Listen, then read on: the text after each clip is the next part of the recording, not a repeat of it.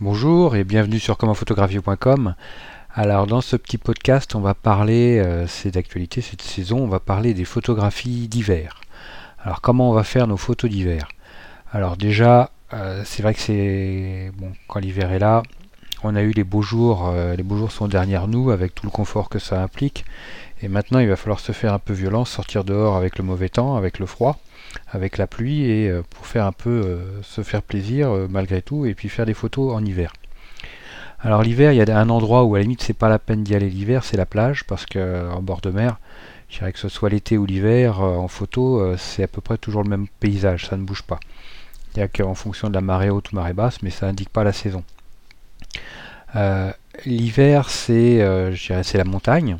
En montagne, on va vraiment voir la saisonnalité avec euh, la neige, la neige qui va être présente. Donc euh, là, on va pouvoir euh, s'exprimer si vous avez si vous habitez à la montagne ou si vous avez la chance d'aller au sport d'hiver, vous allez pouvoir faire des superbes photos de neige, de forêt enneigée, de, de branches alourdies par la neige.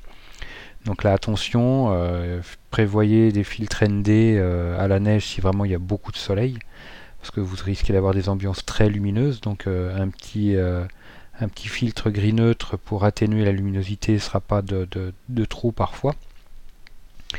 Après la montagne, on peut avoir aussi la forêt. La forêt en hiver, avec euh, bah, si euh, vous avez une forêt avec des feuilles euh, qui sont absentes, avec toutes les feuilles qui sont au sol, le tapis de feuilles mortes, ça peut être des ambiances sympas. Vous avez en général les mousses qui sont bien vertes. Vous avez les cours d'eau qui sont gonflés par les pluies hivernales, donc qui sont, des torrents euh, par endroits. Donc ça peut être des choses très sympas à travailler pour au niveau de la dynamique, si vous voulez euh, jouer avec la vitesse d'obturation, faire des photos avec euh, des, cours d'eau en mouvement, des cascades ou des torrents, jouer avec la vitesse d'obturation un peu lente et avoir une dynamique au niveau des cours d'eau, ça c'est possible. Si vous n'avez pas tout compris dans le fonctionnement de euh, de la vitesse d'obturation, vous pouvez aussi vous tester là-dessus et essayer de mieux comprendre le fonctionnement entre le mouvement d'un sujet et la vitesse d'obturation. Ensuite, vous pouvez jouer aussi avec les profondeurs de champ, prendre des mousses sur les arbres, euh, prendre des reflets du soleil, le soleil hivernal, vous mettre sur les images en contre-jour, avoir des jouer avec les flares ou avec euh, fait par le soleil dans la lentille. vous avez le, givre du matin, dans l'herbe, si vous avez chez vous un petit jardin avec de la pelouse, faire des photos des rayons du soleil matinal euh, au niveau des cristaux de givre qui sont sur la, pelouse, ou les feuilles mortes qui sont toutes pleines de, cristaux de givre, ça c'est des belles images en perspective. On a aussi les matins brumeux, hein, au début de l'hiver, euh, ça aussi c'est des belles photos à faire. Alors toujours, photos de paysage en règle générale c'est priorité diaphragme, tout en gardant un œil sur la vitesse d'obturation pour pas se faire piéger avec des vitesses trop lentes, ça arrive encore trop souvent. Euh, j'ai le cas de, souvent on me le signale et on me pose la question d'où ça vient, mais c'est une vitesse trop lente, faut bouger, donc faites attention.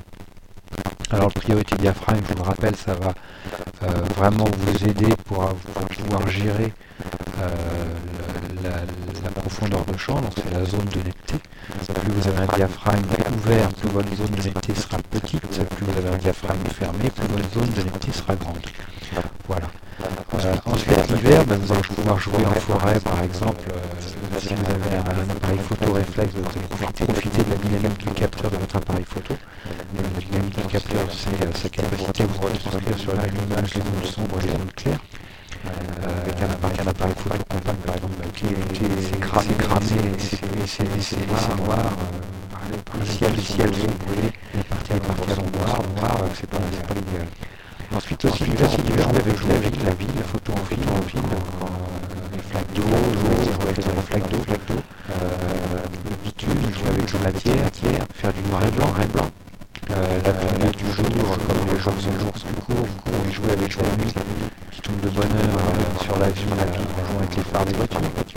Donc vous savez, il y a des sujets inépuisables l'hiver. C'est aussi, il faut vraiment que vous en profitiez pour vous lancer euh, à fond dedans et vous faire plaisir.